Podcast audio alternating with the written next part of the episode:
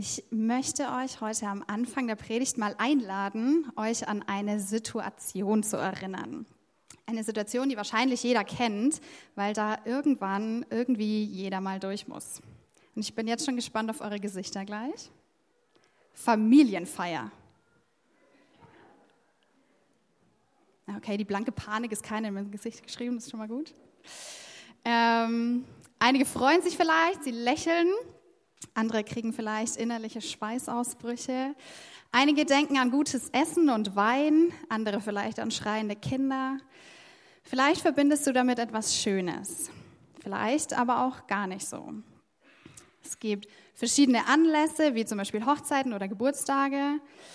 Es kann aber auch das regelmäßige sonntägliche Essen in der sogenannten Kernfamilie sein, das hier gemeint ist. Feierlichkeiten gibt es viele und ich will den Begriff heute auch bewusst ein bisschen weiter fassen. Klar, in der Familie passiert es, glaube ich, am häufigsten, aber ich glaube auch mit Freunden kann man Familienfeiern haben. Der Grillabend mit dem Hauskreis, die alten Studienfreunde, die einem vertraut sind oder Kollegen, mit denen man sich einfach gut versteht. Denkt an das, was bei dem Begriff Vertrautheit in euren Kopf kommt. Bei uns in der Familie ist es so, dass wir, egal ob es wirklich einen Anlass gibt oder nicht, uns regelmäßig zu einem gemeinsamen Essen treffen. Natürlich an Ostern oder an Weihnachten noch mal ein bisschen ausgedehnter. Da sind dann Onkel und Tanten da, äh, Neffen, Nichten gibt's keine, meine Cousinen, meine Cousins und jeweils die Freundinnen und die Freunde dazu. In der Regel läuft es auch irgendwie immer gleich ab, ist mir aufgefallen. Jede Familie entwickelt ja so ihre Tradition. Bei uns bedeutet das zum Beispiel, dass jeder immer am selben Platz sitzt. Ich weiß nicht, ob es das bei euch auch gibt. Ähm, vor Jahren haben wir mal den Kindertisch aufgelöst, deswegen sitzen meine Cousinen immer mit meinem Tanten an den einen Tisch, weil wir nicht mehr alle an einen passen, und der Rest sitzt am anderen. Normalerweise gibt es bei uns auch immer ein Festessen. Das heißt, immer eine Suppe vorneweg äh, und dann in der Regel irgendwie einen Braten oder irgend sowas und so um die zehn Beilagen dazu, weil jeder was anderes mag. Wir essen sehr gerne und sehr gut. Als ich hier äh, das meiner Mama erzählt habe, hat sie gesagt, bitte rede nicht so viel davon, sonst denken die Leute, wir essen so viel. Aber nein, wir tun auch andere Dinge. Ähm, nach dem Essen, also nach dem Nachtisch natürlich, immer heiß, äh, Eis mit heißen Himbeeren, äh, gibt es dann Kaffee und äh, am Abend wird nochmal zusammen gefespert. Und dann darf man erst gehen, aber auch nur, wenn man noch was vom Essen mitnimmt. Also ich weiß nicht, ob es das Phänomen bei euch auch gibt. Ich liebe das, wenn man das so macht, weil das bedeutet für mich, ein richtig gutes Fest gefeiert zu haben. Aber es ist nicht nur, dass wir essen. Wir reden miteinander. Wir nehmen Anteil am Leben des anderen. Wir hören von den Herausforderungen auf der Arbeit oder von dem, was guten Freunden vielleicht passiert ist. Wir lachen gemeinsam. Wir denken nach. Wir analysieren. Wir lieben uns. Und das klappt einfach am Tisch super. Da hat man Ruhe, da hat man Zeit. So ist für mich ein sehr gelungenes Fest. Lecker, wuselig und vertraute Menschen um mich herum. Ich weiß jetzt nicht, ob ihr euch erinnert, vor ein paar Monaten war Harald Sommerfeld hier in der Gemeinde zu Besuch und hat uns eine Predigt darüber gehalten, dass es bei Jesus ganz oft um Essen und um Trinken geht. Und dass es bei Jesus eine sehr, sehr große Rolle gespielt hat. Und wenn wir ins Lukas-Evangelium reinschauen, dann fällt das da ganz besonders auf. Ganz viele Geschichten drehen sich um Essen. Denkt an die Geschichte vom verlorenen Sohn am Ende, großes Festessen. Äh, Zachäus, großes Essen.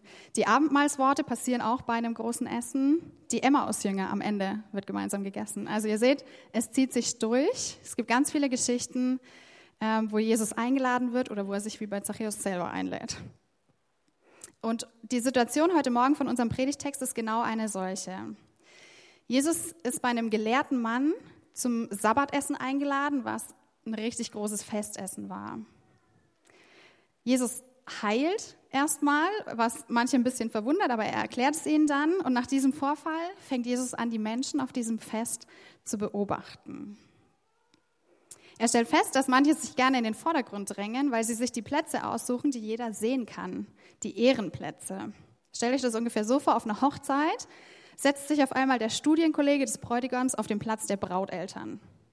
Es gibt jetzt kein Gesetz, wo steht, dass man das nicht macht, aber irgendwie ist das nicht angemessen.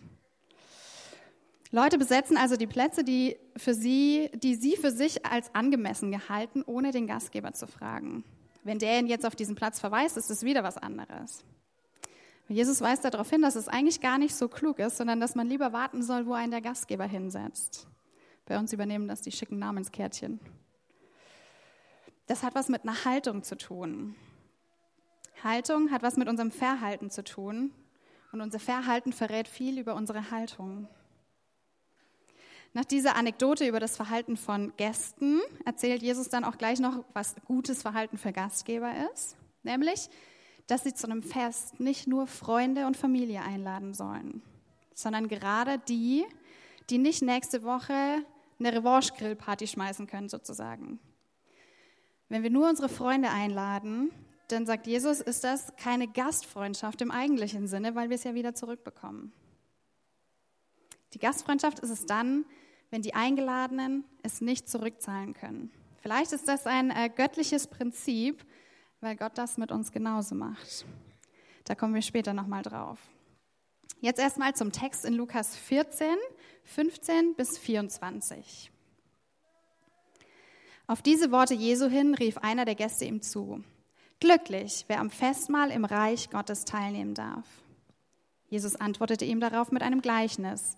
Er sagte, ein Mann bereitete ein großes Festessen vor, zu dem er viele Gäste einlud. Als es dann soweit war, schickte er seine Diener und ließ, Gäste, ließ den Gästen sagen, kommt, alles ist bereit. Doch jetzt brachte einer nach dem anderen eine Entschuldigung vor. Der erste sagte, ich habe einen Acker gekauft und muss unbedingt hingehen und ihn besichtigen. Bitte entschuldige mich. Ein anderer sagt, ich habe fünf Ochsengespanne gekauft und gehe sie mir jetzt genauer ansehen. Bitte entschuldige mich. Und ein dritter sagte, ich habe gerade erst geheiratet, darum kann ich nicht kommen. Der Diener kam zu seinem Herrn zurück und berichtete ihm alles. Da wurde der Herr zornig und befahl ihm, geh schnell auf die Straßen und Gassen der Stadt und hol die Armen, die Behinderten, die Blinden, die Gelähmten herein.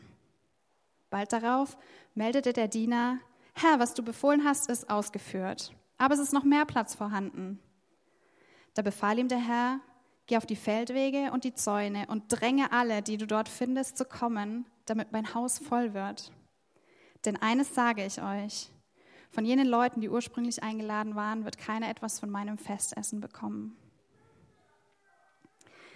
Ich möchte den Text jetzt in den Stücken, in denen er gegliedert ist, zusammen mit euch anschauen und versuchen zu entfalten, worum es da geht.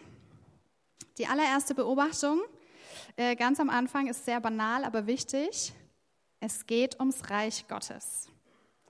Jesus sagt das jetzt nicht explizit wie in den Gleichnissen vom Himmelreich, die er mal einleitet mit, im Himmelreich ist es wie. Aber einer der Gäste spricht davon und Jesus greift das auf mit einem Gleichnis, wie es sich eben mit diesem Himmelreich, mit diesem Reich Gottes verhält. Wir finden auch in anderen Geschichten immer wieder den Bezug zu dem großen Fest, also das ist nichts Unbekanntes. Das kleine Wort glücklich ganz am Anfang, das hier steht, ist genau das Wort, das Jesus in seiner Bergpredigt bei den Seligpreisungen verwendet. Es ist ihm ein sehr vertrautes Wort das etwas über seine Nachfolge aussagen soll. Es beschreibt einen Zustand völliger Zufriedenheit mit dem, was man hat. Es wird erreicht bei etwas, das ewig Bestand hat, unabhängig von äußeren Umständen. Wie etwa bei einem Fest, wenn man mit den Menschen zusammen ist, die man lieb hat. Auf diese Worte Jesu hin rief einer der Gäste ihm zu, glücklich, wer am Festmahl im Reich Gottes teilnehmen darf. Jesus antwortete ihm darauf in einem Gleichnis. Er sagte, ein Mann bereitete ein großes Festessen vor, zu dem er viele Gäste einlud. Als es dann soweit war, schickte er seine Diener und ließ den Gästen sagen, kommt, alles ist bereit. Das Einladungswesen zu Jesu Zeit war ein bisschen anders als heute. Zur Ankündigung eines großen Festes wurden immer als allererstes Diener ausgesandt. Diese Boten haben dann die Nachricht der Feier überbracht, vielleicht den Anlass erklärt oder warum gefeiert wird. Und dann wurde im Haus angefangen, das Fest vorzubereiten. Es wurde gekocht, äh, dekoriert, was auch immer, alles fertig gemacht. Und wenn alles fertig war, dann wurde wieder ein Diener losgeschickt. Und der hat dann gesagt, jetzt ist es soweit. Und da konnten schon mal ein paar Tage dazwischen liegen. Der Diener ist also losgegangen, um das zu verkünden. Jetzt ist es soweit. Jetzt geht's los. Die richtig großen Feste damals waren auch gut und gerne mal eine Woche lang. Also wenn man da einen Tag früher oder später kam, ähm, war, glaube ich, nicht so schlimm. Eine spannende Beobachtung finde ich ist hier, dass es die Gäste dann mitten im Alltag getroffen werden von dieser Botschaft. Also wenn die Botschaft im Jetzt, jetzt ist es soweit, kommt, dann sind die da mitten bei der Arbeit. Sie waren vielleicht gerade noch äh, beim Versorgen der Kinder oder haben gerade Wäsche aufgehängt, haben vielleicht den Acker bestellt oder noch eine Mail fertig geschrieben. Und dann erreicht sie diese Einladung zum Fest, mitten in ihrem Alltag, mitten im Leben. Nicht vergessen, es geht um das Reich Gottes. Als es dann soweit war, schickte er einen Diener und ließ den Gästen sagen, kommt, alles ist bereit. Doch jetzt brachte einer nach dem anderen eine Entschuldigung vor. Der erste sagte, ich habe einen Acker gekauft und muss unbedingt hingehen und ihn besichtigen. Bitte, bitte entschuldige mich. Ein anderer sagte, ich habe fünf Ochsengespanne gekauft. Ich gehe sie mir jetzt genauer ansehen. Bitte entschuldige mich. Und ein dritter sagte, ich habe gerade erst geheiratet, darum kann ich nicht kommen. An der Stelle habe ich dann ähm, zuallererst mal gedacht, das sind doch irgendwie total verständliche Gründe, warum man irgendwo nicht auftaucht. Ein Acker, Ochsen oder die eigene Hochzeit. Äh, wenn das keine Gründe waren, dann weiß ich auch nicht. Das steht nämlich nicht im Text, sie behaupteten, sie hätten einen Acker gekauft oder so, sondern da steht, er sagte, ich habe einen Acker gekauft. Also ich glaube, es ist tatsächlich passiert. Es ist nicht nur eine Ausrede, die er, äh, die er bringt. Ich habe mir Ochsengespanne gekauft. Ich habe geheiratet. Das sind Tatsachen. Es ist wirklich so. Es geht nicht darum, Ausreden zu erlügen in diesem Text. Die drei Dinge, die sind wirklich da und für die Männer sehr wichtig. Und vielleicht kann ich so weit gehen und zumindest sagen, dass es nachvollziehbare Gründe sind, Jetzt ist es aber so, dass man feststellen muss, dass das auch alles Dinge sind, die nicht einfach so passieren. Man heiratet nicht eben mal so, das will schon ein bisschen von langer Hand geplant sein. Einen Acker zu kaufen war damals was auch sehr, sehr Ungewöhnliches. Normalerweise wurden die Ländereien immer in der Familie weitervererbt. Es muss also ein ziemlich reicher Mann gewesen sein, der sich das leisten konnte, viel Geld zu haben und tätigte hier eine riesige Investition. Vielleicht ist es heute mit einem Hausbau vergleichbar. Das macht man nicht mal eben so. Das will man sich gut überlegen und das macht auch nicht jeder. Und beim Ochsengespann ist es auch so ähnlich. Der normale Bauer hat sein, hat sein Feld selber gepflügt. Wenn sich jemand einen Ochsen leisten konnte, dann war der schon gut betucht, geschweige denn fünf Gespanne. Und die haben dann die eigentliche Arbeit für ihn verrichtet. Das ist bei uns vielleicht vergleichbar mit dem Kauf eines neuen Autos oder der Übernahme einer Firma. Ich weiß nicht, in welchen Kategorien ihr so spielt. Das alles sind große, wichtige, nachvollziehbare Dinge.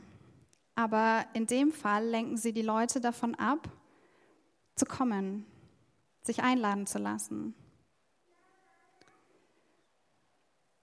Und weil das ähm, für mich irgendwie schon nachvollziehbar ist, muss ich aber trotzdem feststellen, es sind keine guten Gründe, eine Einladung auszuschlagen.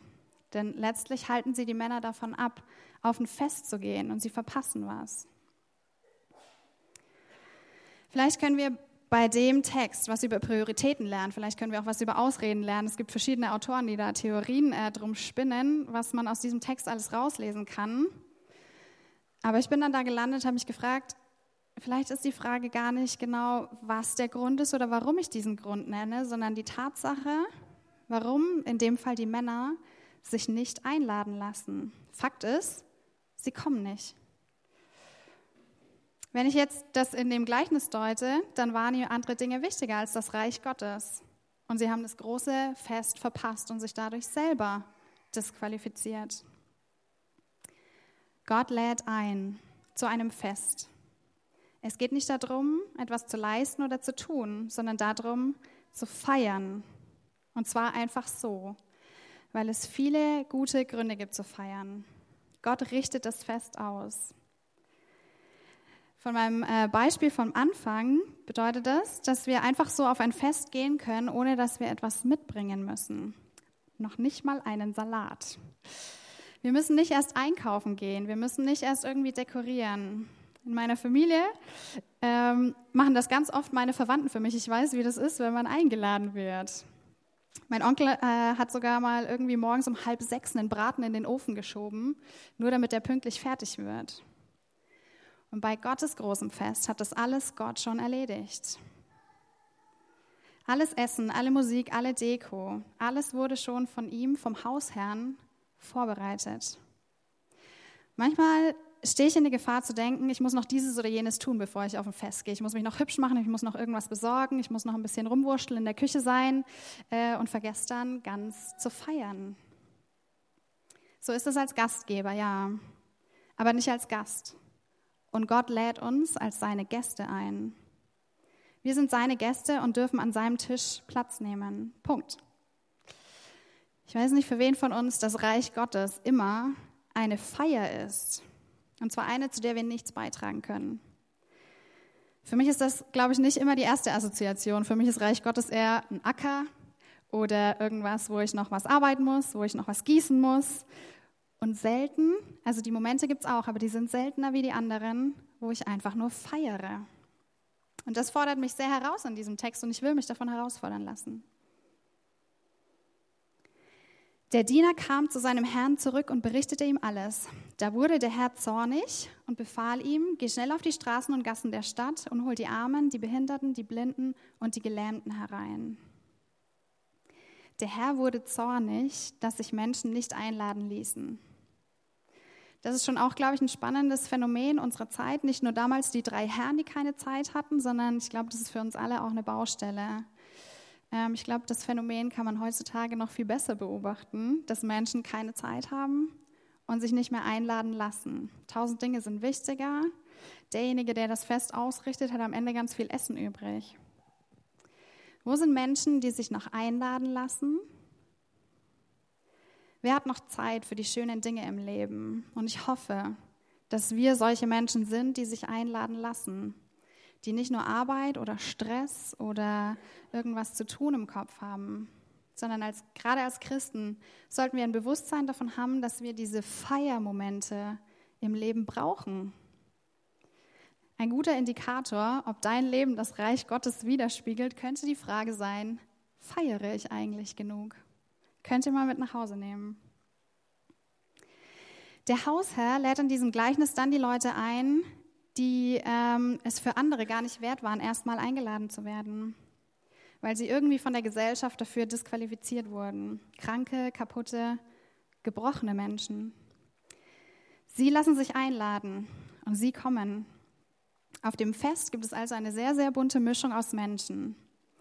Für mich klang die Aufzählung erstmal hart und deswegen habe ich euch die Vorgeschichte zu diesem Gleichnis erzählt, weil da äh, rauskommt, dass Gott eigentlich ein guter Gastgeber ist, der alle Leute einlädt, die es ihm nicht zurückgeben können. Genau das macht der Hausherr nämlich hier, göttliches Prinzip. Er lädt die Menschen ein, die ihm keine Gegenleistung bringen können, so wie wir. Und vielleicht schätzen gerade die gebrochenen oder die ausgegrenzten Menschen diese Einladung. Sie kommen, sie lassen sich einladen. Ich glaube, es ist wichtig, hier auch noch mal was zu dem großen Bogen zu sagen, wie man das Gleichnis auch verstehen kann, wie das gedeutet werden kann, nämlich dass die jüdische Bevölkerung sozusagen zur Zeit Jesu diese Einladung des Dieners nicht angenommen hat andere schon und wurden dann Teil dieser Jesusbewegung. Hier müssen wir aber ganz arg aufpassen, dass nicht irgendwelche Feindbilder produziert werden, die da gar nicht drin stecken. Ich habe mich ganz bewusst für eine, äh, für eine Deutung entschieden, die sich an uns als Christen äh, rechnet, und zwar alle drei Personengruppen in diesem Gleichnis, eine christologische Deutung, ähm, weil ich glaube, wir können und dürfen nicht über andere Personengruppen urteilen. Dieses Gleichnis geht erstmal an uns. Und damit müssen wir erstmal umgehen. Und scheinbar ist das Haus des Herrn so groß, dass alle zu diesem Fest eingeladen werden können, nicht mehr und nicht weniger. Bald darauf meldete der Diener, Herr, was du befohlen hast, ist ausgeführt. Aber es ist noch mehr Platz vorhanden. Da befahl ihm der Herr, geh auf die Feldwege und an die Zäune und dränge alle, die du dort findest, zu kommen, damit mein Haus voll wird. Denn eines sage ich euch, von jenen Leuten, die ursprünglich eingeladen waren, wird keiner mehr etwas von meinem Festessen bekommen. Führen wir uns noch mal ganz kurz die Zeit vor Augen, in der Lukas hier schreibt. ähm, oder in der Jesus das auch gesagt hat. Die Zeit, in der unser Text entstanden ist, es war eine Zeit, wo, wo es kurz vor der Spaltung zwischen Juden, Christen und Heidenchristen stand. Es gab zu Lukas Zeit ganz viele Heidenchristen, die sich einladen haben lassen. Und manche Judenchristen stellte das vor ein großes Problem. Denk zum Beispiel an Petrus, der von Gott erst in einem Traum gezeigt bekommen musste, dass es okay war, bei einem Heiden zum Essen zu sein. Das haben die nicht in böser Absicht getan, sondern weil das was völlig Neues, was völlig neu zu denkendes war, was sie noch nie vorher gedacht haben. Ich weiß nicht, wie eure Reaktion ist, wenn ihr grundsätzlich etwas Neues äh, lernt oder hört, aber die ist erstmal, glaube ich, nicht so, okay, machen wir sofort und wir werfen alles andere über Bord. Erstmal ein bisschen Vorsicht. Wir sind alle aus Gnade zu diesem Fest eingeladen worden. Wir können in dieser Geschichte fast jede Person sein. Diejenigen, die keine Zeit für das Fest haben, diejenigen, die gebrochen sind und sich einladen lassen, oder diejenigen, wie in dem dritten Turnus hier äh, beschrieben wird, die vielleicht denken, dass sie ganz weit weg sind von dem Fest. Feldwege und Zäune sind jetzt nicht unbedingt Orte der Herrlichkeit oder Orte, die direkt neben diesem Haus sind. Und trotzdem erreicht sie da die Einladung, in dem Moment, in dem sie weit weg sind. Sie fühlen sich der Einladung vielleicht gar nicht würdig und möchten sich deswegen gerne bei der Arbeit oder auf dem Feld verstecken. Es sind vielleicht Menschen, die denken, sie müssten schnell noch Gemüse vom Acker holen, um einen Salat mitzubringen. Oder diejenigen, die sich dreckig und schmutzig fühlen und sich deswegen nach draußen in den Dreck setzen. Auf trockene Straße, auf Feldwege, an die Hecken und die Zäune.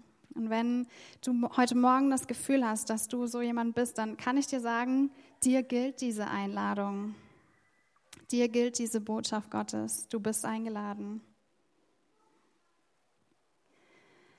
Und ich äußere jetzt mal noch eine steile These und ihr müsst mal gucken, ob ihr da mitgehen könnt, ob ihr ähm, das auch so seht, was ich euch gleich erzähle.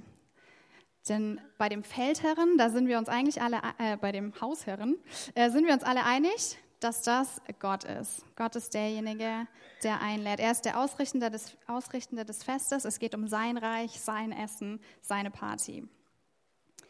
Der erste einladende Diener, der die erste Botschaft gebracht hat, das könnte Mose sein, der so den ersten Vorlauf gebracht hat. Und der Diener, der dann die Gäste abholen soll, das könnte Jesus sein. Schickt Gott uns irgendjemand, um uns abzuholen? Ja, das muss Jesus sein. Es macht irgendwie Sinn. Er ist derjenige, der die Leute mit zum Fest bringt.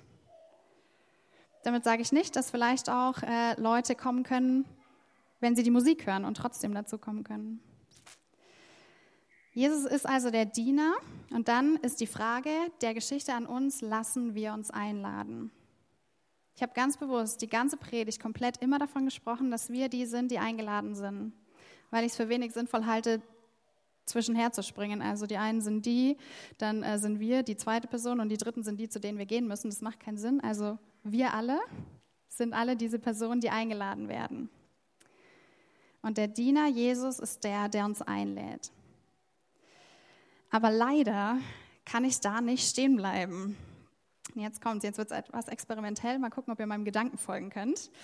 Wenn wir dieser Einladung Jesus gefolgt sind, dann werden wir zu Christen. Als Christen identifizieren wir uns mit Jesus Christus, eine so enge Gemeinschaft, die wir äh, so ausdrücken, dass wir sagen, er lebt in uns.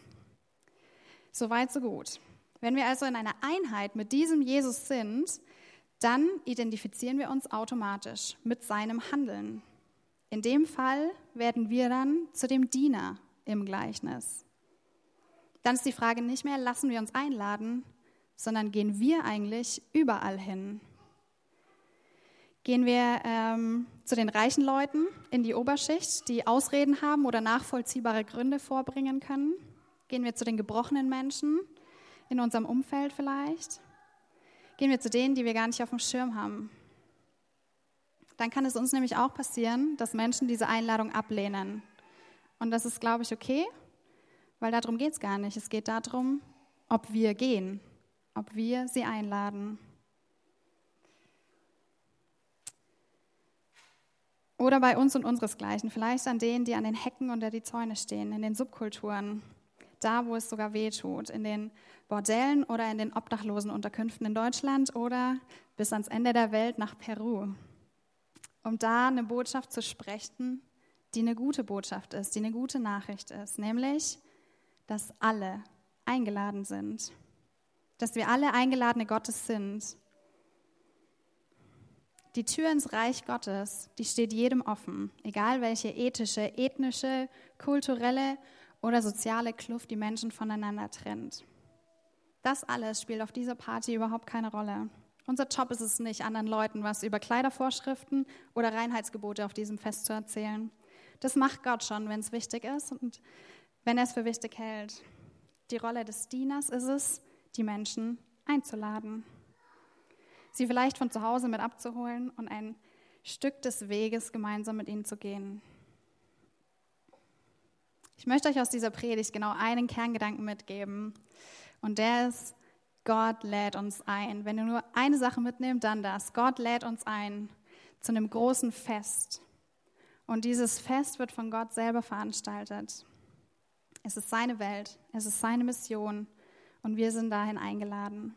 Und wir dürfen andere Gäste mitbringen. Da ist noch Platz an der Tafel. Da wird immer Platz sein. Und auch wenn wir mal kurz von dem Fest verschwinden, weil wir denken, wir müssen mal kurz was arbeiten gehen, die Einladung bleibt bestehen. Es wird auch wieder Predigten geben, wo es um die Verantwortung geht ähm, wo es darum geht, mit Gott Dinge zu gestalten und zu verändern. Ich will das eine nicht gegen das andere ausspielen, aber ich glaube, wir müssen uns ab und zu daran erinnern, dass wir die sind, die eingeladen sind. Punkt. Erinnert euch an den Anfang, den Gedanken an euer Familienfest. Für diejenigen, die gerne solche Veranstaltungen haben oder das gerne machen, sich mit ihrer Familie treffen, für die ist der Sprung vielleicht gar nicht so weit, sich das Reich Gottes genauso vorzustellen. Für andere ist es vielleicht nicht so und es ist ein bisschen schmerzlich daran zu denken. Ich möchte euch sagen, bei Gott sind wir alle willkommen, egal wie unsere Familienfeiern aussehen. Egal was für eine Vorstellung wir von Feierlichkeit haben. Lasst euch einladen und schaut euch die Veranstaltung mal an und beobachtet das Ganze mal. Vielleicht habt ihr eine Familie da, wo ihr sie gar nicht erwartet. Ich würde mir wünschen, dass wir hier ein Ort sind, wo wir das leben können, als Familie gemeinsam zu feiern. Obwohl wir manchmal zusammen Äcker kaufen gehen, obwohl wir manchmal gebrochen sind und obwohl wir uns manchmal hinter den Zäunen verstecken. Und genau deswegen möchten wir jetzt zusammen uns einladen lassen und an dem Tisch Platz nehmen, den, der Gott, den Gott uns bereitet, den Gott für uns gedeckt hat. Ein Festmahl einnehmen, weil Jesus uns diese Einladung schon ausgesprochen hat durch seinen Tod und seine Auferstehung. Das Abendmahl drückt diese Einladung ganz wunderbar aus. Es verdeutlicht genau dieses Bild von dem großen Festmahl, das Reich Gottes ist. Es ist eine Erinnerung und ein Vorgeschmack. Es ist eine Vergegenwärtigung und wir können schmecken und sehen, wie gut Gott ist, weil Gott uns einlädt und weil jeder eingeladen ist. Egal ob groß oder klein, Egal ob schon lange oder seit kurzem dabei oder heute vielleicht das allererste Mal. Die Einladung Gottes an uns steht, egal was wir damit machen. Amen.